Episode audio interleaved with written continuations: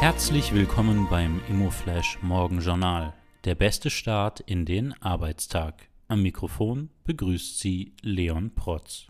Die heutige Ausgabe wird Ihnen präsentiert vom ÖVI, der Stimme der Immobilienwirtschaft. Sichern Sie sich jetzt Tickets für den 9. österreichischen Verwaltertag am 10. und 11. November in Salzburg. Heute ist Donnerstag, der 20. Oktober und das sind die Schlagzeilen. Götzis baut Quartier. Am Garnmarkt 17 in der Vorarlberger Gemeinde Götzis soll bis Herbst 2024 ein Quartier entstehen. Dabei liegt der Fokus auf einem Mix aus Einkaufen, Arbeiten und Wohnen. Inflation gestiegen. Die Inflationsrate für September 2022 lag bei 10,5 Prozent.